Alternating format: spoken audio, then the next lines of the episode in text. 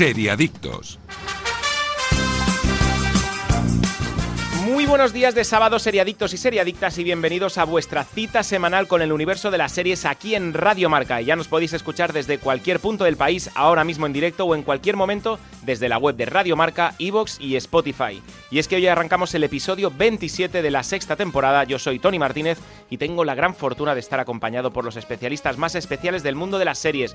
Buenos días, Aida González. Muy buenos días. ¿Qué tal? Muy bien. ¿Sí? Muy, muy contenta de estar aquí con vosotros otra semana más. Qué guay. Daniel Burón, ¿cómo estás? Buenos días, chicos. Un poco dormido, pero todo bien. Un pelín sobadillo, ¿eh? Sí, sí, Bueno, sí. ahora te despiertas enseguida, ¿eh? Sí, que hoy viene el programa cargadito. Aquí charlando me despierto muy rápido, también te Lo digo, sé. ¿eh? Y Iskandar Hamawi, nuestro abuelillo. Egunon, buenos días, ¿qué tal? ¿Cómo estás? Bueno, no me puedo quejar, para mi edad, Bueno. pa' mi edad bastante bien. Pues claro que sí. Pues atento porque desde el programa de series más importante de todo el país hoy vamos a analizar Pam y Tommy, la historia sobre la cinta sexual de Pamela Anderson y Tommy Lee Jones, algo que fue muy comentado en su momento, en los 90, y que creo personalmente que han sabido tratar con un gusto exquisito. También vamos a tener aquí a David Jenner.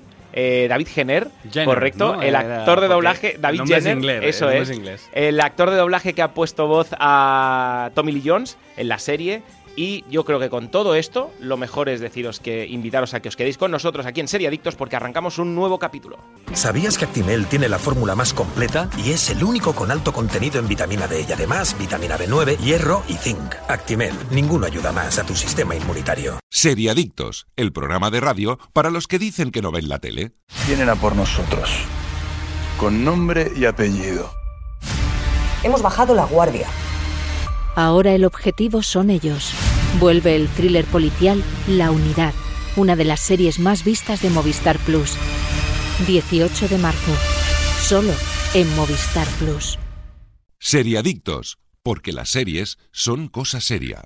Hola, soy Barturo Valls. ¿Cómo? ¿Barturo Valls? Sí, porque soy Arturo en el bar. y hoy soy tu camarero. Pues ponme un colacao y en vaso grande. Como quieras, figura, que aquí cada uno lo pide a su manera. Marchando a tu colacao.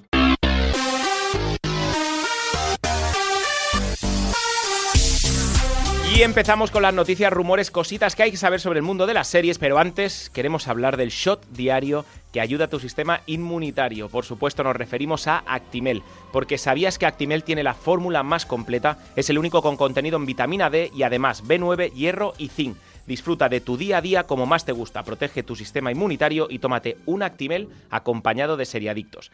Equipo, ¿con qué Actimel hemos empezado el programa hoy? A ver, contadme. Yo de plátano. Plátano, qué Sí. rico. Esto es que has, está muy has bueno. ca- has mola, caído eh, en las redes del Sí. plátano. Pero, Os- os el- hice caso y la verdad ¿El normal, el de adultos o el de kids? El de adultos. Ay, ay. El de adultos. No, no me siento tan joven hoy. Ya. Yo el de naranja para, Ah, muy para, para, hombre, para las vitaminas. es- Vitamina es- C, eso es- hasta es una- arriba, ¿eh? Es una maravilla. Y aparte que está muy bueno. O sea, a mí, esos productos de naranja cítricos siempre me dan un poco de reparo, pero de verdad que el de naranja Está está, muy rico. muy bueno. Iskandar, por tu parte. Yo te voy a sorprender. Eh, que siempre dices que tomo el mismo. Eh, no, me he tomado hoy un multifrutas. ¡Oh!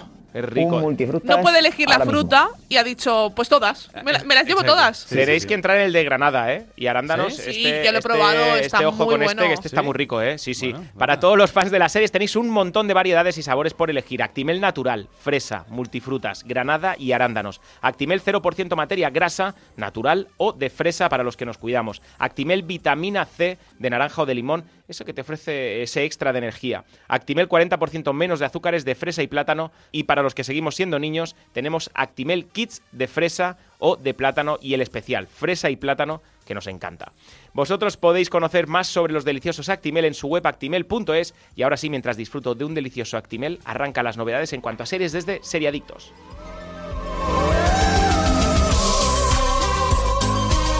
Matt Reeves quiere que la serie de The Batman en HBO Max sea como una película de terror o, o una casa encantada en Arkham. Con el estreno de la película desde DC, habría no solo una nueva saga de películas, sino todo un universo expandido en cine y televisión con el personaje interpretado por Robert Pattinson. En una entrevista concedida a The Cyber Nerds, Matt Reeves, director de la película de Warner, ha aclarado el estado de una de estas series, en concreto la que iba a centrarse en el departamento de policía de Gotham. Esta idea ha evolucionado y ahora el autor quiere centrarse en el manicomio por excelencia del mundo del cómic, Arkham Asylum, Originalmente esta ficción para HBO Max iba a centrarse en la corrupción del sistema policial en el primer año de Batman. Al parecer, este proyecto ha quedado pausado para adentrarnos en la institución de salud mental. No es el único spin-off que se baraja, también Colin Farrell está involucrado en una serie sobre el pingüino con Lauren Lefranc como showrunner. La serie del pingüino la han anunciado esta semana, el jueves la, la anunciaron por Twitter oficialmente. Aún no tiene nombre, mm, digamos, oficial, se llama El Pingüino, pero De bueno, momento. seguramente le cambien el nombre. Y Aida y yo fuimos el domingo a ver la película de, de Batman, el Batman, ¿no? El, hombre murciélago, digamos. El Venganzas, El Venganzas, también, también ¿Qué tal? llamado. a mí me encantó. Muy bien, a mí me gustó mucho. Es una película lenta, es una película muy larga, tiene, tiene su propio ritmo, ¿no? De más de, de thriller de David Fincher como Zodiac, en el que se ha basado y, y el director lo ha dicho, que no de una peli de acción. Pero las escenas de acción están muy bien también. Yo la pregunta es, ¿necesitamos más Batman? Sí, ¿Se necesi- siempre, siempre se necesita vale, más vale, Yo creo está, que está. Batman siempre tiene que estar, entonces eh, cada X años tiene que estar. No, no puedes tener un Batman nuevo cada, cada dos años, pero un Batman que te dure, pues eso, una, una década y luego rebotearlo me parece bien. A ver, la idea... todas maneras- Ah, sí, sí, Discandar. No, no, digo que de todas maneras yo he oído que todas estas series que se han hablado tanto eh, parece que van reculando y no creo que todas vayan a salir adelante. No, la de la policía de Gotham, de hecho, es la que ha, ha evolucionado en, en esta serie de Arkham, que no tienen nada que ver, ¿no? La del pingüino yo creo que es porque vieron que el personaje tenía tirón, aunque yo no lo, yo, habiendo visto la película, no sé si la quiero ver o no la quiero ver. O sea, me apetece porque el pingüino me gustó mucho, pero no sé qué van a contarme. O qué van a contarme que no me puedan contar en parte en la secuela, no, no lo sé. A ver, yo la verdad, eh, la de Asylum es una serie que sí que me puede gustar más, la de Arkham. Eh, también me interesaba mucho, después de los personajes que nos presentaron en la película de, de lo que es el departamento policial de Gotham, hay algunos personajes que sí que se les podía sacar mucha chicha. Yo creo Sí, que, que, Hubiera sido chulo, ¿eh? que yo creo que el Gordon de, de que vemos, que no es el Gordon que vimos con, con las películas de, de Christopher Nolan, sino cambia el actor y yo creo que también cambia un poco el tono.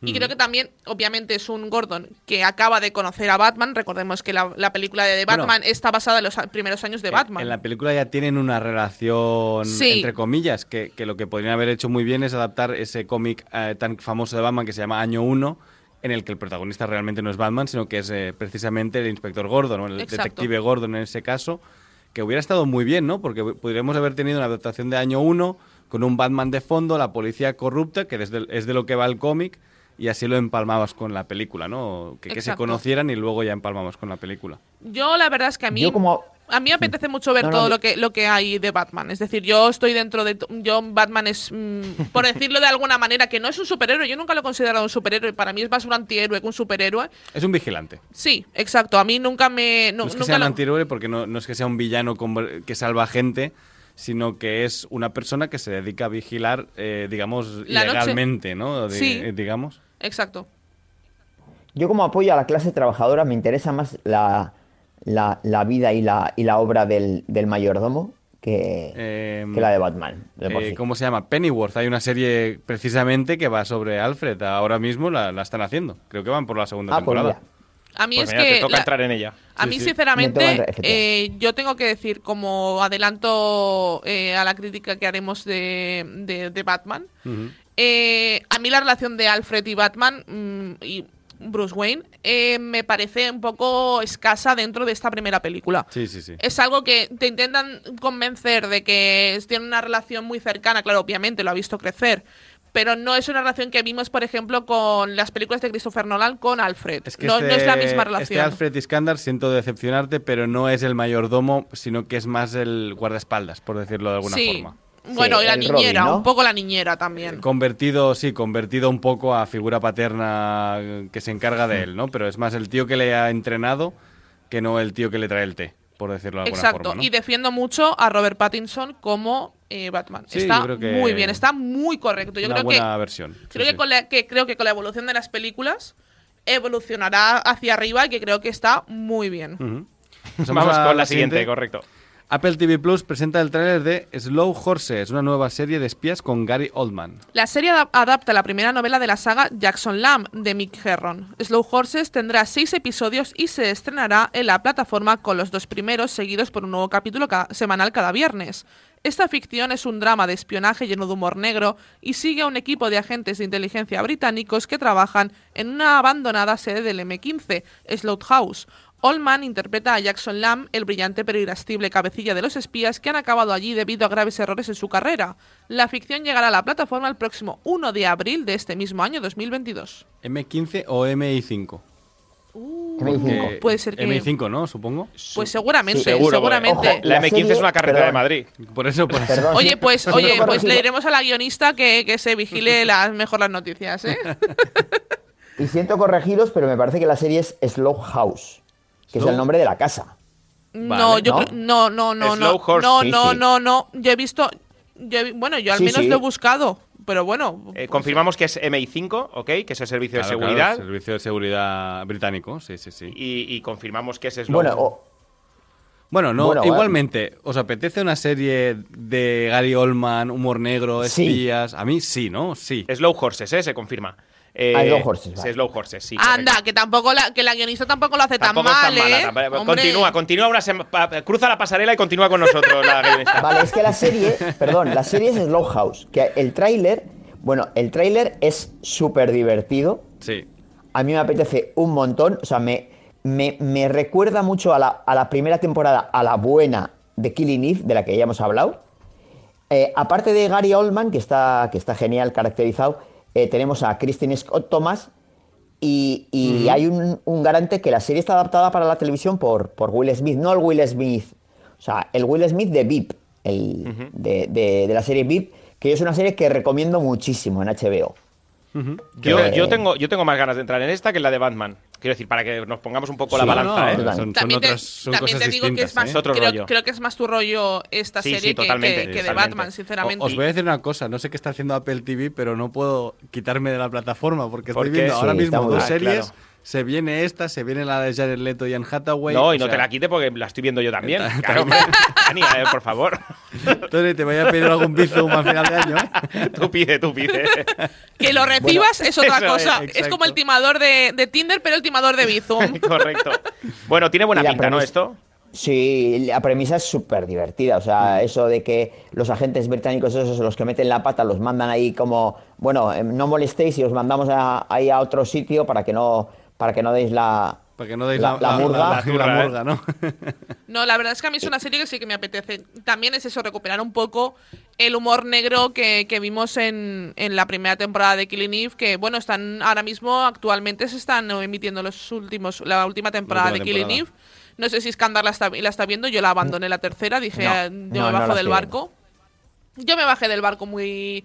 Yo, desde, mira, desde The Walking Dead decidí no perder mi tiempo y bajarme del barco a tiempo. En temporadas innecesarias. Eh, yo, mm, The Walking Dead dije, a la quinta, a la sexta, quinta creo que fue, dije, eh, me bajo. Es que no muchas las quiero saca- continuar. muchas series Yo así tan la largas y las acabas por Uf. cariño y luego te das cuenta que, que por cariño no funciona. Que has perdido. Que no, no, que yo pierdo mi tiempo, que es que mi tiempo es muy valioso y no, no Bueno, solo... tampoco tanto, pero sí.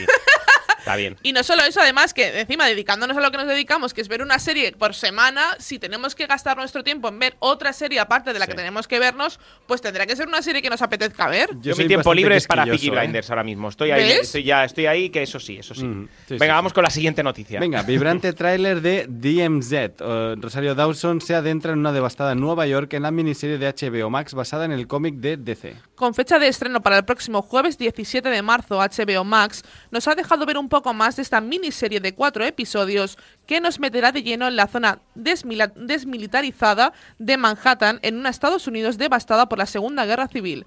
Eso sí, no esperéis las aventuras del periodista que protagonizaba el, el cómic original. En su lugar tendremos a Rosario Dawson como Alma, una médico que decide adentrarse en la DMZ, porque yo soy español-hablante y aquí yo, lo- yo las, las Bien textos hecho, en hecho. inglés no. Y es que por- es por el cómic y, y me sale solo, sí, lo siento. para buscar a su hijo después de haber sido separados al inicio de la guerra. Ahí encontrará una ciudad sin ley gobernada por Parco Delgado. Bueno, el cómic de DC yo lo conozco, no ¿Tú lo he leído. no lo has leído? No lo he leído. Lo Confiaba tengo en ti, eh, confiaba en que lo hubieras leído. No, no, lo tengo pendiente y justo la semana que viene a lo mejor os puedo hablar un poco de la serie porque me ha llegado esta noche de, de prensa y no lo he podido ver aún. O sea que no... El tráiler No el, tra- el tráiler es muy bueno. Y Rosario, a mí me parece un acierto que hayan sustituido el periodista por, por Rosario Dawson, que está... Bueno, el tráiler tiene una, una fotografía, si no lo habéis visto, eh, Sí, sí, y un pinta muy color. bien, ¿eh? Es increíble. Sí, sí. Es incre- Sí, sí. ¿Sabes a qué me recuerdo? A- al último hombre.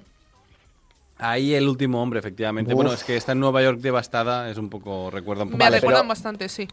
Vale, digo el tráiler, sí, porque luego la serie... Claro, la serie va por Uf. otros derroteros, ¿eh? No, no, No, no. no, y, y la serie... Ah, pues yo, la- yo los defiendo, tres- ¿eh? A mí me gustó mucho. A mí también me gustó. Yo vi los sí, tres sí, sí. capítulos y a mí uf, yo me bajé del barco. A mí, a mí sí que me gustó, eh, y el último hombre, a mí sí que me gustó. Pero bueno, volviendo a esta serie, a mí es una serie que me apetece mucho. Aparte, creo que de un tiempo a esta parte, defendiendo, yo siempre he sido una gran defensora de DC, yo siempre he sido más de DC que de Marvel. A mí ese tipo de historias de DC, por ejemplo, también cuando vimos eh, El Pacificador, eh, ahora con la película Bueno, de que- Batman. Que esto no tiene nada que ver con superhéroes, realmente. que No, pero son- realmente los cómics de DC yo siempre los he defendido. Yo, Tanto sean historias, por ejemplo, pues Watchmen, todas estas cosas que también... Ujú. eh, yo siempre he defendido este tipo de cómics y eh, más que Marvel que no me, no me suele dar este tipo de historias, ¿no? Historias más profundas, más que... Uy, bueno, pues espérate, espérate. Eh, Uy, luego, luego te doy una uy. recomendación que me ha gustado mucho esta semana. Yo solo entraría en la serie por Rosario Dawson, que es una actriz que me gusta muchísimo. Sí, Claro, Yo una le voy a dar una oportunidad. Yo creo que la serie puede estar muy bien, Sí. ¿eh? Y, y yo creo, y he visto el tráiler, a mí la verdad es que me apetece. Es una, Yo creo que es una buena apuesta. Y también es que creo que HBO Max se ha vuelto un poco como, como la BBC para Scandar, ¿no? Sello de calidad. Yo veo algo de HBO Max y es como me Sí. apetece verlo porque creo que ya solo por la calidad de imagen y por, por cómo va a estar rodada y la fotografía, ya me vale la pena Y acercarme. que son cuatro capítulos, ¿se acaba ahí ya la serie? No lo sabemos. Miniserie. Eh, sí, es una miniserie. Miniserie y a correr. ¿eh? Cuatro capítulos Sí, me va esta bien. la podemos Bueno. traer, que además nos va muy bien estas Sí, series sí, de, sí. de cuatro capítulos. Tony, ya sabes, la, la- la nueva tendencia es mm, lanzamos una miniserie que es cerrada, pero si resulta bien, muy bien, ¿no? pues eso, Claro. efectivamente, haremos una nueva temporada. Eso es. Aunque yo creo que este, este, mm, estas cosas se llevaban más antes que ahora. Yo creo que ahora no Yo creo caemos que las, pla- tanto. las plataformas son muy de, hey, esto es miniserie y de repente, como la siguiente noticia, Sí, ¿no? De repente, sí. hey, va a salir segunda temporada, ¿no? Sí. Bueno, a Sí, ver, sí, a cada veces hay más. sitios donde, sa- de donde sacarlo, ¿eh? Pero hay sitios donde no. Claro que es lógico. Si funciona una serie, ¿por qué la tienes que matar ahí? Sí, sí. Pues vamos a estirar el canelón, si es Stranger normal. Things eh, era una miniserie porque si no hubiera triunfado se hubiera quedado allí, pero, Claro. hey, pues... Pero bueno. con un final bastante bien cerrado, también te digo, Stranger Sí, Things, por- su primera digo- temporada. por eso te digo que realmente no era una serie que quisieran hacer muchas temporadas, sino que luego dijeron, ay, pues vamos a desarrollar esto y, y vamos a crear un universo al- alrededor de esto. Sí, de hecho, como curiosidad, Stranger Things en su primigenio querían hacer una película, o sea, querían hacer una serie sobre It, sobre, sobre el libro de Stephen King. Lo que pasa es que no les vendieron los derechos y crearon Stranger Things, pero que realmente está basado un poco en el horror eh, de Stephen King, Sí, sí, muy eh, heavy. Hasta el póster. Exacto. Sí. Vamos con la siguiente. Netflix desvela el primer tráiler y la fecha de estreno de Muñeca Rusa, el estupendo bucle temporal de Natasha Lyonne. Ya podemos ver un primer adelanto de la famosa comedia de Netflix que volverá el próximo 20 de abril. Ambientada cuatro años después de los hechos de la primera temporada, en estos nuevos episodios nos encontraremos a Nadia y Alan ante una nueva anomalía temporal situada en una de las más famosas localizaciones de Manhattan. En concreto, un extraño portal que les llevará a ponerse frente a frente con su pasado. Pronto descubrirán que esta experiencia, más que enriquecedora, será demasiado para ellos. Ot- Una serie de la que yo he dicho, o sea, esto fue una miniserie que funcionó muy bien, que... Eso te iba a decir, De hecho, Muñeca Nata- Rusa ya existe. De hecho, Sí, Natasha sí. Lyonne Sí, la- la eh, primera lo, temporada, lo- sí. lo habló, lo habló en, en varias entrevistas de que dijo que si ella la pensó para acabar, es decir, para que terminara, Mm, sí, sí. por si no le renovaban. Y dijo, bueno, si me renuevan, tengo ideas. Si no me renováis, la serie está terminada. Y de hecho funcionaba muy bien porque, a ver, ¿cuántas veces en tu vida vas a, caer- a caer en un bucle temporal, no? Pues pues una, seguramente. O A mí la verdad es yo. que la serie me encantó en su día. Sí, sí, es una Eh, es- Estuvo muy bien. es una serie que a mí de verdad, yo de hecho Sí. eh, creo que en, en su momento cuando la hablamos en el programa, creo que la de nota le puso un ocho y medio, 9, a mí me, me- me fascinó. Mm. Aparte son capítulos muy cortitos, de son, me parece que son 30 Media minutos. hora, media sí. horita, Sí, sí, 25 o 30 minutos. Ella está espectacular porque es, caris es la carisma hecha, hecha mujer. Y aparte, a mí es que me parece una mujer espectacular, ya me enamoré de ella Yo- is the New Black. Yo el, el tráiler lo he visto y va, es muy cortito, ¿eh? No, dura 48 segundos, es- que es un poniendo- teaser. quitándole créditos, pues eso, es un, sí, es un teaser eh, realmente. Pero eh, lo que sí me da la impresión es que esta eh, parece algo más oscura que la primera temporada. No sé si luego lo, lo- desarrollarán por ahí. Pero sí que parece más oscura que la, la- la- la- primera, era como a- jo, el tono de comedia también era. Era, eh, Era un humor negro, era un- era un humor Era un humor negro. Mm. negro, sí, sí, sí. Y Para- aquí parece más serio, pero no lo sé. Para no el que quiera entrar, la primera temporada también está en Netflix. Sí, sí, ya sí. la pueden ver y el 20 de abril se estrena la segunda Exacto, temporada. y que no haya entrado porque también fue una serie que pasó un poco de tapadillo porque Bueno, Sí, esa ¿verdad? típica que se estrenó y luego ya triunfó, ¿no? Exacto. Cuando era un poco juego del calamar, un poco. ¿no? Exacto. Pues Sí, el si- boca a oreja, sí. Sí, si os apetece y no habéis entrado en esta serie, es una serie muy facilita de ver. De hecho, yo la primera vez que me la vi, me la vi en un día, en una en una tarde me la vi. Este fin de semana lluvioso que estamos teniendo mm, es perfecto. O sea, Sí. es esas que te pones en una tarde y. Yo voy a entrar en. Lasso este fin de semana lluvioso. Eh, qué ¿o no? buena, ¿eh? hombre, vas a salir, ya ¿eh? No vas a salir, ya ¿eh? Claro. Vas a entrar y te va a encantar. La Seguro, semana que viene seguro, te esperamos. ¿eh? Oye, Sí, sí. esta segunda temporada incluye eh, a una actriz que a mí personalmente no me hace demasiada gracia, pero sí que ha tenido bastante eh, éxito, que es la de Annie Murphy, que es la de la de Schitt's Creek, la hija, no sé si habéis visto la de esa serie, No, que no me ha recibido visto. una... Pues es una serie que está en Movistar, por cierto. Sí, que ganó Eh, muchos Globos de Oro la- el, año pasado. efectivamente, Este que año yo- no, el anterior, ¿no? Yo llegué hasta la tercera temporada diciendo, esto tiene que tener algo, tiene que tener algo, tiene que tener algo, pero ¿Y no le he encontrado el algo. No. No, para mí.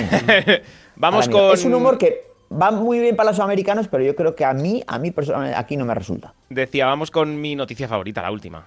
Netflix ficha a los creadores de la que se avecina para una serie cómica sobre la abolición del patriarcado. La plataforma acaba de anunciar el fichaje de Alberto y Laura Caballero para sacar adelante Machos Alfa, una nueva serie de comedia en la que, explora- en la que explotarán las dificultades para apartar los roles establecidos y adaptarse a los nuevos tiempos.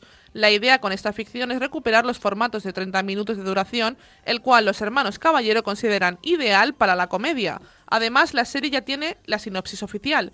No se explica que la abolición del patriarcado se acerca. En plena crisis de masculinidad, cuatro amigos cuarentones están perdiendo su trono, privilegios e identidad.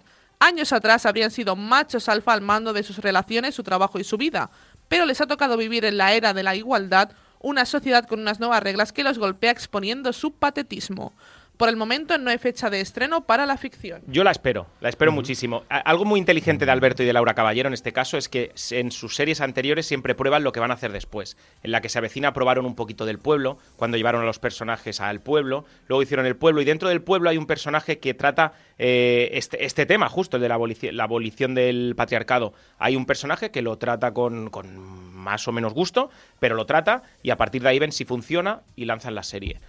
Para mí es inteligente, yo los, yo las- los voy a esperar con cariño. Hombre, es inteligente. También te digo, ¿eh? los hermanos Caballero consideran que los 30 minutos es formato ideal para la comedia y la historia de la televisión también lo considera. Sí, correcto. es- No, o sea, pero, Toda pero- la vida ha sido así, ¿no? Pero yo creo que también Pero me yo creo parece que bien. También te digo que en esto, mira, los voy a, los voy a, le voy a romper una lanza a favor de ellos. Diciendo que realmente ellos se han visto abocados a hacer series muy Sí, de claro. capítulos muy largos, como por ejemplo la que se avecina dura una hora y media cada Sí, capítulo. claro, lo que te piden. Lo que Claro, te pedía lo que- lo que te la televisión tele- para Exacto. rellenar el hueco que tenía. Y yo creo que, ellos han dicho, mm, esto nosotros creemos en formatos mucho más cortos, vamos a hacerlo ahora que nos dan la oportunidad, Claro, vamos a hacerlo más corto. Netflix te pide que le hagas lo que tú quieras, o sea, la duración que tú quieras. Es que ¿no? una cosa es lo que quieres hacer y otra cosa es lo que te dejan hacer. Que al Claro. final todos tenemos un jefe arriba siempre. Es que en televisión es un poco el problema realmente, ¿no? Cuando tenías que llegar, llenar ese hueco de, de espacio Sí. entre dos programas Pero, y había una hora y media y bueno, pues hacemos una serie de hora y media. pero eso es lo ¿no? que han traído las, las plataformas, esa libertad de O sea, creación de la que tanto, de- Exacto. tanto reivindican los, los, los guionistas y, y los directores de las series. hoy cuando A hablemos mí- de, de Pam y Tommy, por ejemplo, tenemos dos capítulos de una hora y el resto de 40, Eso uno es. de 35 y eso es maravilloso, Sí, ¿no? sí. A mí la premisa también me, me- me parece muy atractiva y me parece que ya era hora así de... Bueno, aunque por ejemplo Vida Perfecta me parece que reflejaba también mucho de Vida la Perfecta del es, es por, como Sí. su nombre, Para su propio nombre indica, perfecta. Perfecta. es una serie perfecta. Pero yo ya he dicho más de una vez que a mí el humor de la que se avecina, por ejemplo, no me... No A me mí tampoco, escándalo, estoy contigo. para nada, ¿eh? Estoy contigo. Entonces, si van a hacer una ni una serie sonrisa, con el ¿eh? mismo humor... Yo tengo que Pues, decir, hombre, El, el pueblo no es el mismo humor que la que se avecina. por A mí El para pueblo que- es una No, serie que pero me también he visto el pueblo, eh, Dani- eh, Tony, Tony, sí. perdona. Y también he visto un par de capítulos del pueblo y tampoco es el humor que me. a mí yo tengo que decir que a mí es un humor, el de que las- del- sobre todo el de la que se avecina y el pueblo es un humor. De hecho, yo actualmente veo Aquí no hay quien viva, recordemos que también son los, o sea, Sí, son los mismos. Laura igual. y me hace mucha gracia. Y creo que también eh, tengo que decir que en cierta forma, y es como una crítica y a la vez no, para, para la que se avecina y para Aquí no hay quien viva, Aquí no hay quien viva me parece una serie mucho más revolucionaria eh, en ciertos aspectos de la sociedad en- actual, o sea, de la sociedad que se vivía en ese momento, que la que se avecina, que en Que es cierta forma ¿no? Además. que es posterior, cayó muchos clichés y cayeron, Sí. cayeron en muchas cosas bastante retrógradas en comparación con la que, con Aquí no hay quien viva. Que Aquí no hay quien viva, recordemos que se nos presentaba una, o sea, nos presentaba una pareja de, de un chico y una chica homosexuales ambos que tienen un hijo juntos y que saben convivir con ello. Cosa que creo que la que se avecina tiró un poco más para atrás a un humor un poco más eh, rudo y más español. Por No lo sé, ¿eh? Y igual también es que eh, eh, es que es todo como te pille en el momento No, y la claro, edad en la que te pille en el momento. La- eh, aquí no hay quien viva nos cogió a nosotros, a, a todos muy jóvenes, y fue como muy revolucionario para nosotros. Es verdad que fue un humor diferente. Y la que se avecina ya te pilla un poco más talludito, con cosas más aprendidas, y a lo mejor, pues sí que para algunos pueden de vosotros. chirriar otras- algunas cosas. A mí no, ¿eh? Yo la que se avecina, yo soy fan absoluto de la que se Bueno, avecina. Desde aquí lo digo. temporada, ¿eh? Total. Eh, soy fan del pueblo total y estoy esperando esta nueva creación de, de Yo Alberto tengo Cabello y de Laura. mi curiosidad la tienen. Con, Sí, esta, sí. con esto, mi curiosidad la tienen. Bueno, pues Iskandar y yo os damos la nuestra. Y y haced con ella lo que queráis. Claro, correcto. Pues vamos con el mejor momento del programa en el que analizamos Pam y Tommy, la serie de Disney Plus. Pero antes os quiero hablar de qué, de qué, de qué. De Actimel, de que vamos a hablar. Porque cuenta con 10.000 millones de fermentos naturales, LK6, vitaminas y minerales que ayudan a tu sistema inmunitario. Actimel es una deliciosa bebida que ayuda a tus defensas para estar preparado para todo lo que venga. Infórmate de más detalles en actimel.es. Y nosotros, tras tomarnos nuestro Actimel, no el último, sino el segundo del día, estamos preparados para continuar con el análisis de la serie de la semana por parte de los expertos en series del programa. Hola, soy Barturo Valls. ¿Cómo? ¿Barturo Valls? Sí, porque soy Arturo en el bar. y hoy soy tu camarero. Pues ponme un colacao. Y en vaso grande. Como quieras, figura, que aquí cada uno lo pide a su manera. Marchando tu colacao. Seriadictos, el programa de radio para los que dicen que no ven la tele. Vienen a por nosotros. Con nombre y apellido. Hemos bajado la guardia. Ahora el objetivo son ellos. Vuelve el thriller policial La Unidad, una de las series más vistas de Movistar Plus. 18 de marzo. Solo en Movistar Plus. Seriadictos, porque las series son cosa seria. ¿Sabías que Actimel tiene la fórmula más completa y es el único con alto contenido en vitamina D y además vitamina B9, hierro y zinc? Actimel, ninguno ayuda más a tu sistema inmunitario.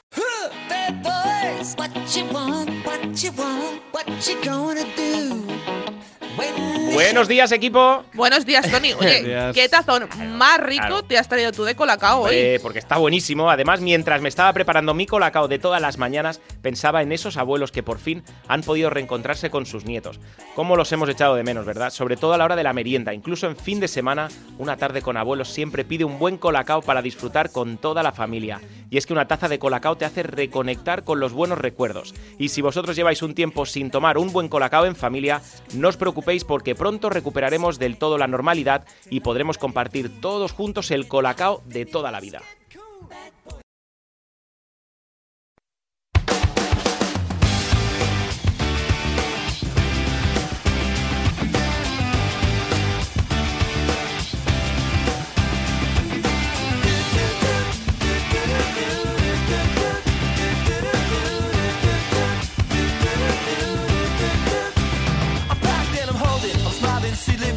Living, she golden, she lives for me. Says she lives for me, ovation. Motivation, she comes Y continuamos en Seriadictos y nos vamos directamente a analizar Pam y Tommy, la serie de Estados Unidos 2022, una comedia dramática, miniserie de 8 episodios, 40 minutitos de duración, ya lo hemos dicho antes, el primer capítulo de 50 y largos, el, el último de 50 y largos y el resto de 35-40 minutos. Narra la historia de la relación entre Pamela Anderson y Tommy Lee, el turbulento romance que comenzó cuando se casaron después de conocerse solo durante 96 horas en 1995 y el escándalo mundial cuando salió a la luz un vídeo de la pareja manteniendo relaciones sexuales. ¿Qué tal? ¿Cómo ha ido esta serie? A mí la verdad es que, bueno, de hecho teníamos muchas ganas de esta serie. Cuando, Sí. cuan- cuando salieron los, los trailers estábamos locos, teníamos muchísimas ganas de verla. Ya solo por, por mm, la fotografía y por lo que nos vendían en los trailers era como, era un sí, la serie era un sí. Y no me ha decepcionado. Mm, de verdad, son ocho capitulitos, eh, se ve muy fácil. Creo que ambos, eh, Lily James y, mm, y no me acuerdo cómo se llama este chico, el, el actor. Eh, bueno, el, el- Sebastián Stan. sí, Sebastián Stan. ¿no? Stan. Que es nuestro, Eh, nuestro superhéroe de Marvel, ¿no? Exacto. A mí la verdad es que es una serie que me, me ha gustado mucho. Ellos dos están fantásticos.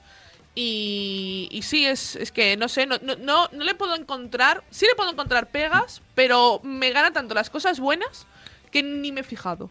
Yo Bueno, realmente. te has dejado. So- soldado de Vale, invierno, perdón, perdona. No sé, si no, no, no, lo saco, me dale, muero. dale, Iskandar. No, no, eh, que te has dejado. eh, Aida, eh, para mí, para mí es el personaje. eh, es Seth Rogen. O sea, para mí es el personaje. Y Nico O sea, ¿eh? También, que Y también Nico está muy, Offerman, y muy grande. Que sobre eso, sobre eso, eh, tengo, bueno, luego igual entraremos en detalle, pero tengo que hacer una. Para mí la serie va de más a menos, pero a ver, eh, entendedme, entendedme.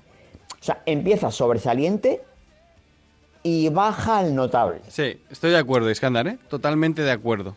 O Yo sea, la verdad es que y- no. y que- No, no estoy de acuerdo. Vale, yo lo justifico, pero luego, bueno, luego lo justificaremos. Si queréis entramos en batalla ahora mismo, ¿eh? Pero vamos. No, no, dale, Dale, dale. No, no, no, ya, luego lo mí, justificamos, eh, ¿no? Si acaso, porque cuando vayamos hablando de la serie yo creo que llegaremos. Vale, respecto, respecto a los personajes, o sea, para mí Seth Rogen es la estrella, o sea, para eh, mm, en los primeros está, está brillante, o sea, la, la- la movida que tienen cuando van a arreglar la casa es genial. Bueno, sí, todo pero ese para mí es la genial. estrella, es la estrella los primeros dos capítulos, después ya no, ¿eh? Perfecto, por eso digo, por eso digo, por eso digo. Entonces, te das cuenta de que ah, en los, en los siguientes episodios, bueno, sobre todo en los, en los eh, siguientes episodios, eh, ya va apareciendo en un segundo plano. Su socio. Bueno, hasta que casi o sea, desaparece Offerman, también, ¿eh? Claro, efectivamente, Nick, Nico Ferman llega a desaparecer. Solo lo vemos en una llamada de teléfono desde Ámsterdam, tal. Bueno, O sea, normal, ya, porque la historia no es de ellos. Realmente Vale, ellos. vale, vale. Bien, pero eh, Da- Dani, tú puedes, eh, perdón, Tony, tú puedes eh, eh, guionizar la historia. O sea, al final esto eh, es- está, un- inspirado en hechos reales, pero tú puedes guionizar la historia dando más protagonismo a, un- a unos personajes o, a- Claro. o metiendo cosas de ficción. Sí, pero yo no quería ver al emanista. Yo quería ver a, yo quería ver a Pamela Anderson y a Tommy Lee Jones. Realmente yo como Coño, yo espectador. lo que quiero. Que no, que no. Yo lo que quiero es que me cuenten. bueno, personalmente, yo lo que quiero es que me cuenten una buena historia. O sea, a mí, Sí, pero Pamela la- Anderson y Tommy Lee Jones, bueno, pues me interesan hasta cierto punto, pero tampoco Ya, pero es que entonces no te pongas una serie de Pamela Anderson A y Tommy Lee Jones. no, a mí, por ejemplo, No. se me hace muy, muy repetitivo hasta cierto punto ellos dos. O sea, la pareja, que, que están maravillosos y están fantásticos y son geniales y tal. Pero tengo más problemas con la narrativa de su historia, de, ese histo- de su historia de amor y de su drama. Porque creo que los últimos tres episodios son el mismo episodio tres veces. Mm. Que no, la historia me estaba contando del ebanista, que es el personaje más divertido. Y, y toda la movida esta más de mafia y de. Sí, claro, pero es que entonces te vas a otro tipo de, cinta. te vas a otro tipo de serie. De serie, es verdad, ¿eh? Pero es lo que a mí me estaba interesando más. O, o, meten cuatro capítulos más y te narran toda la historia del banista mientras te van explicando te, Pam y o- Tommy. o te narran menos de Pam y Tommy y te lo van, claro, pero te lo van interpretando, claro, ¿eh? Entonces se llamaría El Ebanista, Pam y Tommy. No, porque al final eh, de lo que trata realmente es del o sea, es del fenómeno del vídeo sexual. Del, no del de robo, Pam. del robo del vídeo, que es De como hecho- nace la historia y a Pero, partir pero no, de ahí. es bueno. una- es, no es un biopic de ellos, es eh, eh, la Eso historia del es. robo y de cómo es. ese vídeo se convirtió en lo que Joder. prácticamente ha sido el porno online hoy en día. Eso ¿no? es, y todo el inicio de internet, joder, sí, esa historia es súper interesante también. Sí, pero El tío donde nos meten, donde nos meten es en el drama que viven ellos dos después, Claro, que sobre por- todo por eso, ella. Por eso nosotros decimos que nos interesa menos. No, no, es que, Claro. no es que no estemos de acuerdo en que, que se haga, es que nos interesa menos eso. Yo tiene matices muy, muy interesantes. La serie tiene matices muy, muy buenos. Muy buen- Eh, sí, sí. muy buenos, sobre, sobre, sobre todo el machismo de la época, por cómo se trataba, Perfecto. eh, cómo se trató Muy- a, muy a bien- Pamela, muy bien muy bien mostrado. tratado, Mm. por cómo se trataba en ese caso a Pamela Anderson, con la diferencia con la que se trataba eh, la misma situación a Tommy Lee Jones. Es decir, uno era Sí, un sí. héroe Mm. y la otra era una fulana, si me permitís la palabra. Eh, realmente así lo trataban. Y, y- Ojo, Tony, pero ahí, ahí también hay una pequeña hipocresía, que eso es lo que yo también quería apuntar. Sí. Es decir, eh, la serie para mí eh, es un lavado de imagen. A ver, no, no me entendáis mal, ¿eh? no quiero decir que. O sea, eh, para mí eh, hace justicia a lo que tú dices. O sea, dices, "Oye, mira, a esta señora se le han, se le ha despellejado por una sí. cosa. Efectivamente, se le ha despellejado por una cosa que no, que no, que no es nada del otro Mm. mundo. Y, y- pero, por, o sea, pero por otro lado, la serie a la vez se alimenta de ese morbo. Ojo, se alimenta de ese morbo sin el consentimiento Para existir se alimenta de ese morbo. Pamela ¿no? Lee Jones, o sea, Mm. de, de Pamela Lee, o sea, de- perdón, de Pamela Lee Jones, de Pamela, de, Pamela de Anderson. Pamela Anderson. O sea, bueno, Pamela porque- Anderson era conocedora del proyecto, Sí. dijo que no Sí, iba a entrar ni para bien ni para no, mal. Tommy Lee ha dicho que, que hagan lo que quieran, claro, que él está de fastidiado. acuerdo. Sí. Claro, a él, a él le suda las narices. Sí, sí, a él, a él Dice, también te digo, eh, Pamela eh, acaba de hacer un acuerdo con Netflix para sacar un documental sobre No, ello. si- o sea si- que si Pamela no es tonta porque seguramente No, no, involucrándote nada. en un proyecto le das voz y luego tú lo vendes por más De hecho, es la lista de la serie. pareja y se demuestra en toda la serie. Ahí yo tengo el problema con la serie. Yo como serie de ficción me parece maravilloso, pero yo no me puedo creer que el personaje de Pamela Anderson sea el, el unicornio blanco y la persona más lista de Los Ángeles de, de la historia del mundo mundial, porque literalmente cada frase que dice, dice ella en la serie, o sea, ella dice algo y eso va a ocurrir y la gente va a actuar como ella cree que va a actuar. Y yo el problema que tengo con la serie, de, sobre todo el final, e- es precisamente con su personaje. O sea, no es gris, es cero gris. No es ni, ni blanco huevo, es que es blanco brillante, ¿no? Y yo tengo un problema con eso. O sea, a mí no me, no me atrae un personaje tan blanco. Pero yo creo que a lo mejor es porque realmente ella, era, ella es así. ¿Quieres decir? Estoy convencido Es que, que sí. es lo que es lo que hablábamos Ya, antes de, es la de- duda, sí. es, Es que es no, lo que no la conocemos, entonces no la conocemos, pero yo estoy convencido que sí por lo que ha conseguido ella. es lo que hablábamos antes. ¿Qué ha conseguido Eh, ella? Con el talento que tiene ha conseguido mucho más de lo que se esperaba. ¿Qué, qué ha conseguido ella? Pues eh, bueno, pues... ¿Qué ha, eh, conse- o sea, ¿qué, qué ha conseguido Pamela Anderson que, que- que no sea el nombre de Pamela Anderson por lo que precisamente habla esta serie? es suficiente. Nada. Suficiente Nada. para ella. Nada. ¿Qué ha hecho Pamela Anderson después de Vigilantes de la Playa? No- Ganar, ganar dinero hasta hartarse. gastar, ganar dinero haciendo Bueno, otras cosas. pero A ver, no yo, ella- yo lo que lo que ella- quiero eh, eh, dejadme hablar un momentito, por favor, Perdona ya, que perdón, perdón, perdón, perdón. eh, que la semana del 8M, por favor, dejadme hablar. Yo, Eh, yo es todo lo que tenía que decir realmente. O sea, ya te puedes quedar hablando hasta el final de- del programa. ¿eh? No, yo lo que quería comentar, en base a lo que estabais comentando vosotros y que también se lo he comentado a Dani eh, fuera de micro, creo que en el fondo nosotros a Pamela Anderson el problema que ha tenido y que, y que el conflicto que podemos tener con su personaje dentro de esta serie, que sí que estoy de acuerdo en, en que un personaje tan blanco tampoco te lo compro.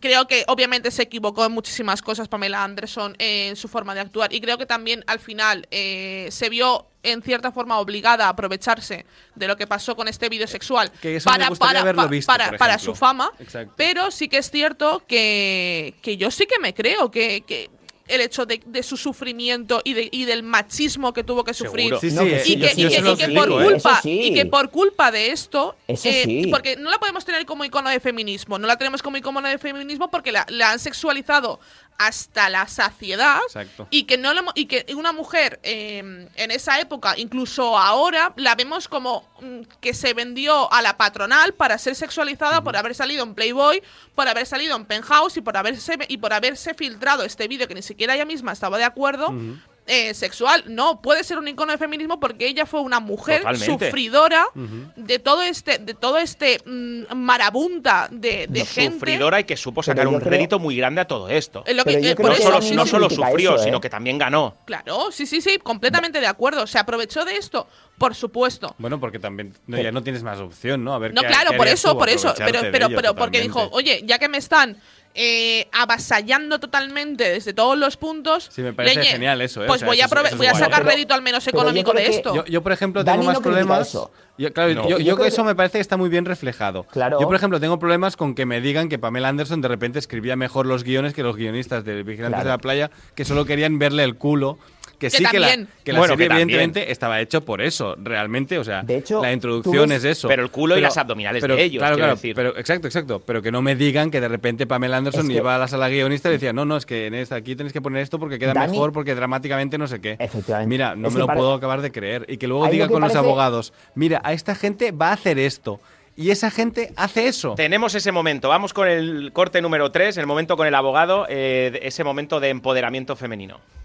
Ha permitido que Penthouse se acoja a la primera enmienda y considera que la cinta, al haber visto la luz, es de interés público. Tienen que decir alguna cosa. No pueden dar el motivo real. ¿Qué es? que yo no tengo derechos. Me he pasado toda mi vida pública en bañador porque he tenido el valor de posar para Playboy y nunca han dicho que soy una fulana. Y eso es lo que este fallo dice que soy si aún no lo tenéis claro. No se atreven a decir públicamente que las putas no pueden decidir qué se puede hacer con las fotos de su cuerpo. Que yo no puedo decidir lo que hacen a mi cuerpo, así que en vez de eso dicen otra cosa. Ah, me entiendo tu posición. Tú jamás entenderás mi posición. Bueno, es que para mí eso es el empoderamiento femenino. Hago lo que me da la gana Pero- con mi cuerpo y a ti no te importa absolutamente Dani. nada, punto. No, no, Eh, Tony, yo en eso representado. Estoy 100% de acuerdo. Pero que parece, lo que, lo que a mí, me- lo que resulta de la imagen, eh, yo, la, la- la sensación que he tenido al ver la serie es que esa era una tía inteligentísima. Que no lo pongo en duda. No, Es yo, que era yo Sher- no. es que era Sherlock Holmes. No, no, no, perdón. Por Yo, no creo, yo no pero creo que a- fuera inteligente, perdón. Es que hay una diferencia, hay un matiz importante. No es inteligente, para mí no es inteligente Pamela Anderson, es, conocer- lista. Y es conocer, Es y es conocer lista, el mundo ¿no? en el que se está moviendo, porque ella sabe, ella ha estado metida en Playboy, sabe, eh, conoce eh, perfectamente cómo son ese mundo, y yo puedo entender perfectamente, y conoce la rivalidad entre ambos, entre el de Playboy y Penthouse, y yo entiendo perfectamente que ella sepa que por rabia va a actuar como actúa. Y Sí, sabe pero- sus puntos pero fuertes. no solo ese momento, ¿eh? que, el, que el momento anterior en ese despacho también dice, mira, esto es lo que va a ocurrir, y ocurre. Y luego dice, mira, y ahora esta gente nos va a ofrecer esto, y ofrecen eso, y es como, bueno, ¿pero qué es esta señora? ¿Sherlock Holmes o Pamela Anderson? Claro. O sea, no- Bueno, te entiendo, ¿eh? Te entiendo por sea, dónde vas. El problema es, Pero- es el guion en sí y, y las frases que le dan al personaje, ¿no? Pero bueno, que igualmente, vamos con lo bueno. O sea, lo que es Sí, representación. sí. O sea, para mí, si es una ficción y no es un biopic, me parece fantástico y súper chulo. Eh, más cosas buenas. La ambientación es una maravilla. Buah. el maquillaje La de los dos. La, sele- la música, la selección La musical es mus- la algo selección musical, el alucinante. maquillaje. eh, Cuatro es una horas serie, tardaban en es para maquillar a caracterizar a Lily Sí, James. ¿eh? Lily James no Sí, tiene sí, nada sí, que ver con Pamela Anderson. Muy O sea, bestia, ¿eh? Nada, o sea, animo a la gente que busque fotos de, de Lily James y diga, y esta señora Y hace- está guapísima, en- pero guapísima en Está escena. ¿eh? terrible. Aún está está más guapa de. Lily James, también te digo. O sea, Lily James De es hecho, mucho la más vemos, guapa la que vemos Pamela de. Lily James, la vemos en cuando nos explican un poco sus orígenes. Sí, el, el primer photoshoot Eh, con sí, Playboy, ¿no? exacto. Ahí vemos a Lily James, Oye, más que a Pamela Con un Anderson. poquito de labio y tal, pero mucho pero, menos pero vemos a Lily James. Sí. No, ¿No echáis de ¿Y menos la- la- las broncas, la pelea entre Tommy Lee Jones, conoce- conocidas por todos, y Pamela Anderson, incluso el maltrato Eh, y, Tommy y Lee se demás? pega con Sí. todo el mundo en la serie, menos, menos, con, con, ella. menos con ella, que realmente es algo muy notorio en, en esa relación que tuvieron. Ujú. Sí, ¿No lo echáis de menos Sí, en la serie? Sí, sí, Sí, sí. están Sí que, tuvieron, sí que tuvieron una relación bastante tóxica Tommy Lee James. y- Ya, ya se ve. También te digo, ¿eh? Pero eh, se ve muy poco. eh, en la vida real no, pero en la serie yo quiero a alguien que me quiera como Tommy Lee cuida a Pamela Anderson, porque macho parece, o sea, de verdad que yo quiero una pareja que me apoye más, o sea, es que es imposible. No hay nada que ella no haga, pone un vaso en la mesa y el otro ya está felicitándola, le da cinco besos, es maravilloso. Pero o eso sea, no te lo hacen a ti en tu casa. A mí en mi casa no, Pues a por mí lo que sí, sea a no, mí sí. por lo que sea no. Pero es una maravilla. eh, To- Tommy Lee está encantador y, y muy, o sea, muy bien. Es que, que la ambientación es una maravilla. Eh, Molly Crew Sí, sale todo el grupito interpretación, también, la, ¿no? la interpretación de ellos, bueno, de todos los personajes, ¿eh? es, es- es genial. La verdad, Mm. por eso digo yo que es una serie eh, de, de- que hay, que hay que ver. O sea, si te quieres ver una serie buena, tienes que verla. Pero a mí ya te digo, me, me ha... eh, le, le he puesto esas pequeñas pegas, pero es una serie Que notable. entiendo, por lo menos entiendo, notable. entiendo vuestras pegas, Para mí ¿eh? empieza Yo- excelente y acaba notable, pero notable alto, ¿eh? Es muy Yo, buena, yo ¿eh? entiendo, Sí, sí. entiendo lo que queréis decir. De hecho, le he dado la razón a, a, a Dani cuando ha dicho que obviamente no me puedes pintar un personaje completamente blanco. y Para mí es- es el, el único problema de la pero serie, creo que realmente. también es un es un mal necesario. Sí, eh, al final es como. co- es, eh, al final es un poco re- la extra reivindicación para que el mensaje sea mucho más potente. Y más ¿no? Sí, claro. Y no te enseñan las costuras de Pamela Anderson, sí. que seguro que las tenía. Claro. Por eso. Pero claro, como por eso. Tommy, pero como Tommy Lee, que también igual. las tenía. Y, y, por ejemplo, si Tommy Lee era mucho más agresivo, también me hubiera gustado verlo. O sea, al final, si un personaje era gris, que es, gris claro en la serie y era gris oscuro en la vida real, también me, me hubiera gustado verlo más. He estado diciendo yo todo el rato Tommy Lee Jones, si me equivoco, Tommy con el Jones actor. Es el actor abuelo, el, el Sí, correcto, es Tommy Lee, Tommy Lee. Tommy Lee. Sí, sí, sí. Bueno, vamos a hablar, en este caso no nos vamos a equivocar, con David Jenner, eh, o David Jenner, ¿no? Jenner, ¿no? Jenner. David, buenos días. Buenos días. ¿Cómo estás? Muy bien. Oye, eh, la voz de Tommy Lee, la voz de Sam en El Señor de los Anillos, de TJ en La Banda del Patio, Sid Phillips en Toy Story, Bucky Barnes en todo el universo Marvel, la voz de Casper y ahora Tommy Lee. Eh, ¿Qué tal? ¿Cómo ha ido? ¿Cómo ha ido ponerle voz a, a este personaje? ¿Cómo ha sido? Pues muy bien, la verdad es que bastante divertido porque es, la verdad es que es un personaje muy con muchos matices, de repente se le va a la olla y es un cabrón, luego está súper tranquilo y súper eh, súper cariñoso con Pamela, luego, o sea, tiene un montón de matices y es bastante divertido, la verdad. ¿Te ha gustado la serie a ti? Yo la he podido ver. ¿No? Porque he sido padre hace seis meses. Anda, y- felicidades. Ojo, y- felicidades, sí. No tengo tiempo para ver nada.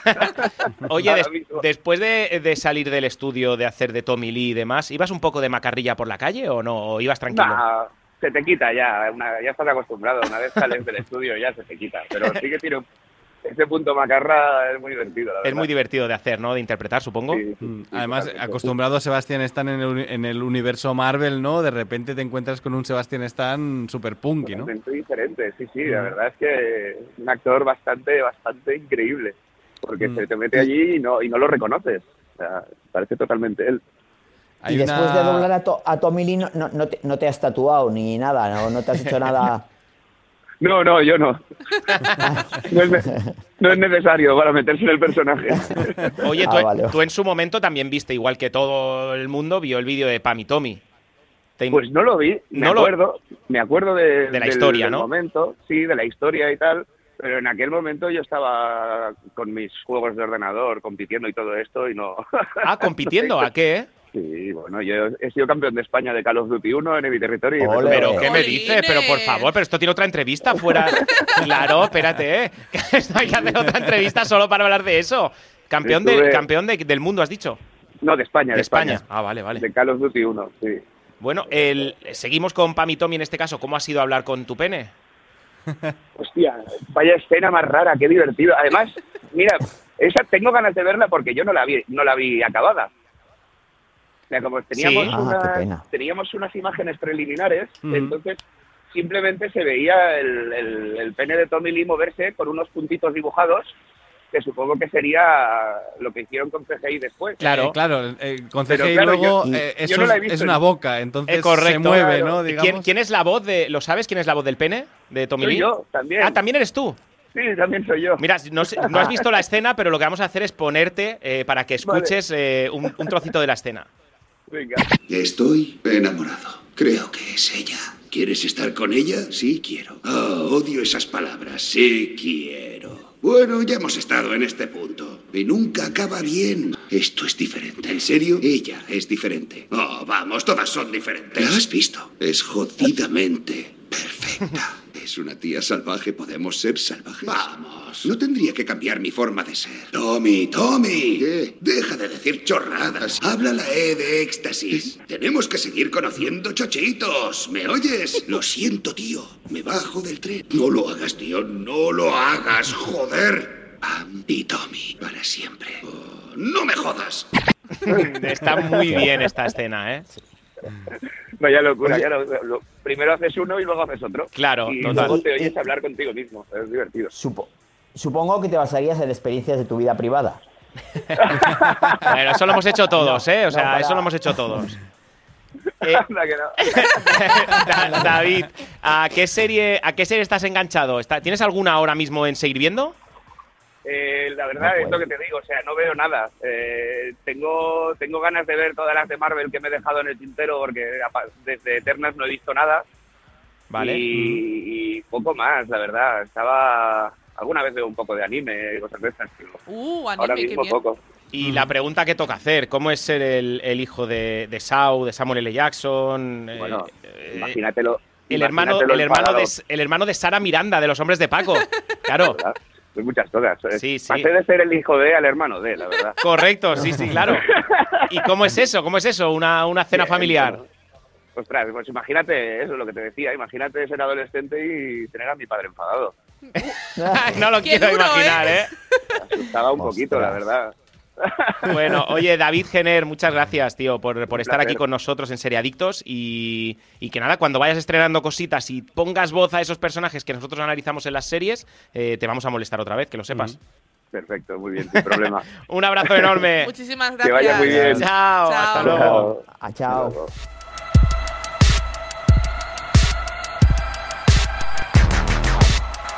Y antes de eh, continuar con Seriadictos, eh, en este caso con Actimel, vamos a puntuar la serie, ¿no? Por nuestra claro. parte. ¿Qué, qué nota le ponemos? A ver, yo, yo también por los prostéticos de penes, que también es algo que hay que valorar en la serie, porque es muy, está muy bien y, está, y la verdad es que el maquillaje es espectacular.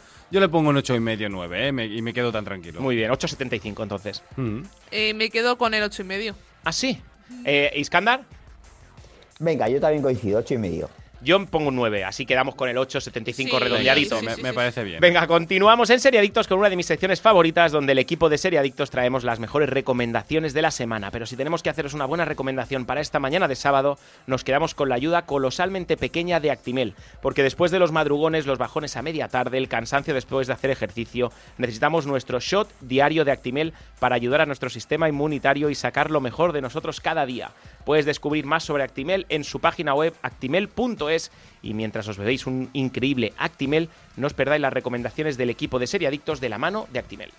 Hola, soy Barturo Valls. ¿Cómo? ¿Barturo Valls? Sí, porque soy Arturo en el bar. y hoy soy tu camarero. Pues ponme un colacao. Y en vaso grande. Como quieras, figura, que aquí cada uno lo pide a su manera. Marchando a tu colacao. Seriadictos, el programa de radio para los que dicen que no ven la tele. Vienen a por nosotros. Con nombre y apellido. Hemos bajado la guardia. Ahora el objetivo son ellos. Vuelve el thriller policial La Unidad, una de las series más vistas de Movistar Plus. 18 de marzo. Solo en Movistar Plus. Seriadictos, porque las series son cosa seria. ¿Sabías que Actimel tiene la fórmula más completa y es el único con alto contenido en vitamina D y además vitamina B9, hierro y zinc? Actimel, ninguno ayuda más a tu sistema inmunitario.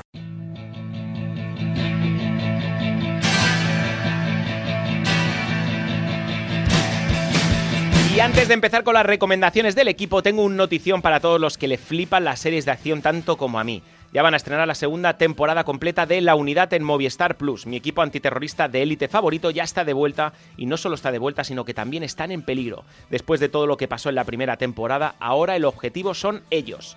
Es que menudo follón se está montando. Esta serie se ha convertido en todo un thriller psicológico. A los personajes de Natalie Poza, Michelle Noher, María Malvarez, Luis Zaera, Carlos Blanco y Raúl Fernández les toca dejar de ser perseguidores para ser perseguidos. Aún nos queda esperar un poquito, pero a partir del 18 de marzo y hasta aquí a la vuelta de la esquina podemos ver todo lo que nos espera. Y si eres de los que aún no se ha visto la primera temporada, siempre estás a tiempo de pegarte un buen maratón de la unidad en Movistar Plus y llegar a punto para disfrutar de la nueva temporada que se estrena el día 18. Venga, ¿quién más se apunta?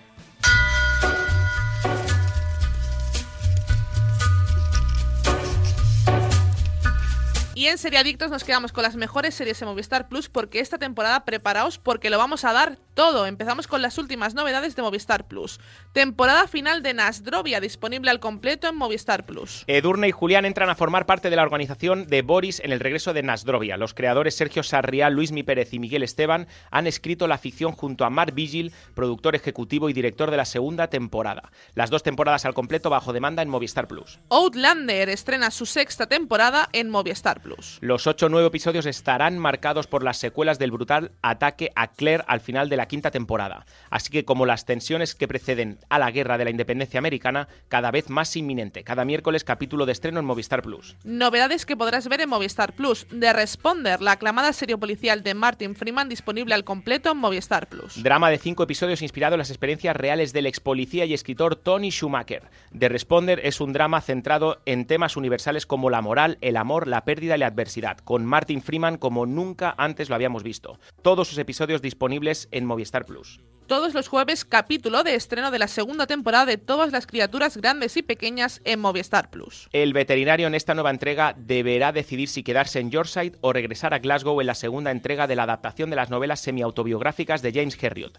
Si aún no has visto la serie, tienes disponible su primera temporada al completo en Movistar Plus. Riverdale termina su sexta temporada con el estreno de los nuevos capítulos el 21 de marzo. Con Hiram Lodge desterrado y el futuro de Riverdale en manos de un consejo popular, la ciudad por fin parece salir de un vórtice de oscuridad. Oscuridad. Además, Hiram no se ha ido de la ciudad sin dejar una última sorpresa que puede haber cambiado la vida del pueblo para siempre. Algunas de las series originales de Movistar Plus que podéis encontrar completas bajo demanda. Paraíso, la primera serie original de Movistar Plus de género fantástico. Suspense y aventura se dan la mano con la emoción y el misterio en la España de 1992 a ritmo de Mecano, protagonizada por Macarena García, Iñaki Ardana Cigorca Ochoa junto a un elenco de jóvenes intérpretes disponible completa bajo demanda. Mira lo que has hecho, la comedia de Berto Romero disponible completa bajo demanda. Tres temporadas basadas en experiencias propias y ajenas sobre el viaje hacia la madurez de una pareja contemporánea. Y desde Movistar Plus puedes acceder a Netflix y Disney Plus, además de a todos sus estrenos como la última temporada de The Sinner, Feria, Quién es Ana, en Netflix y en Disney Plus tenéis Pam y Tommy y el libro de Boba Fett al completo y siempre con los paquetes más económicos. Y todo esto y mucho más podrás encontrarlo en el catálogo de Movistar Plus. Pues ahora sí, tenemos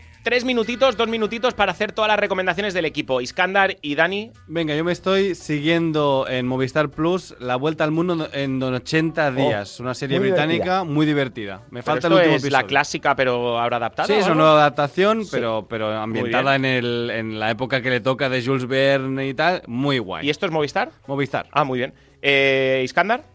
Pues yo, eh, Resident Alien, que es una serie de sci-fi que están ahora ofreciendo la segunda temporada, está también disponible en Movistar, los capítulos bajo demanda, y es una divertida mezcla de Doctor en Alaska y Dexter con un Ajá. extraterrestre y humor negro. Eh, es una serie muy divertida, sin pasarse de chiflada, con toques dramáticos, pero sin llegar a ser lacrimógena, y también con momentos macarras, llenos de mala baba y hasta inquietantes, pero sin pasarse. ¿Y O cómo sea, se es- llama? es, eh, Resident Alien. ¿Y está en? En Movistar. Bueno, es una serie de sci-fi y los capítulos. La primera temporada está eh, disponible al completo. Sí. Y ahora están emitiendo un episodio por temporada y llevan dos. Aida. Protagonizada por Alan Tudyk. Por Alan Tudyk, el Simon de un funeral de muerte, efectivamente, que es que tiene la misma cara que cuando eh, en- te co- vas a un chiringuito, te tomas una cerveza y te cobran 12 euros. Tiene la misma cara. Aida. Yo voy a recomendar rápidamente la última temporada de The Sinner. Dije que me bajaba del barco, Ajá. pero he pecado. Me está gustando muchísimo. Llevo tres, cua- tres capítulos. Me gusta mucho la premisa, no os va a llamar nada, pero de verdad, mm, si os quedáis un poco decepcionados con The Sinner, continuadla porque la, la última temporada está súper bien en Netflix. Pues yo te voy a hacer caso, Aida. Pues porque yo- a mí me gustó la primera mucho, la segunda vaya, la tercera nada. Y la, pues eso, le voy a dar una oportunidad. Dádsela. Yo como me sacrifico por el equipo, como no hay tiempo, me sacrifico y no hago mi recomendación. Nos Bueno, marchamos te- muy lazo tristes por dejaros, bueno, sí, correcto. Nos, muy, muy tristes por dejaros sin vuestro programa de series favorito, pero contentos porque podemos volver a, hacer- a encerrarnos, a hacer lo que más nos gusta, ver series y venir cada semana a hablar de ellas. Además, porque siempre es bonito escuchar las palabras de su pegatón. El próximo programa, amiguitos, y no olviden supervitaminarse y mineralizarse. Aida González, muchas gracias. Muchas gracias, chicos. Daniel Burón. Un abrazo muy fuerte, chicos. Iskandar Hamawi. Hola, chavales, a ver Un series. besito. Chao, chao, chao, chao, chao. Seriadictos, un programa producido por 30 segundos para Radio Marca.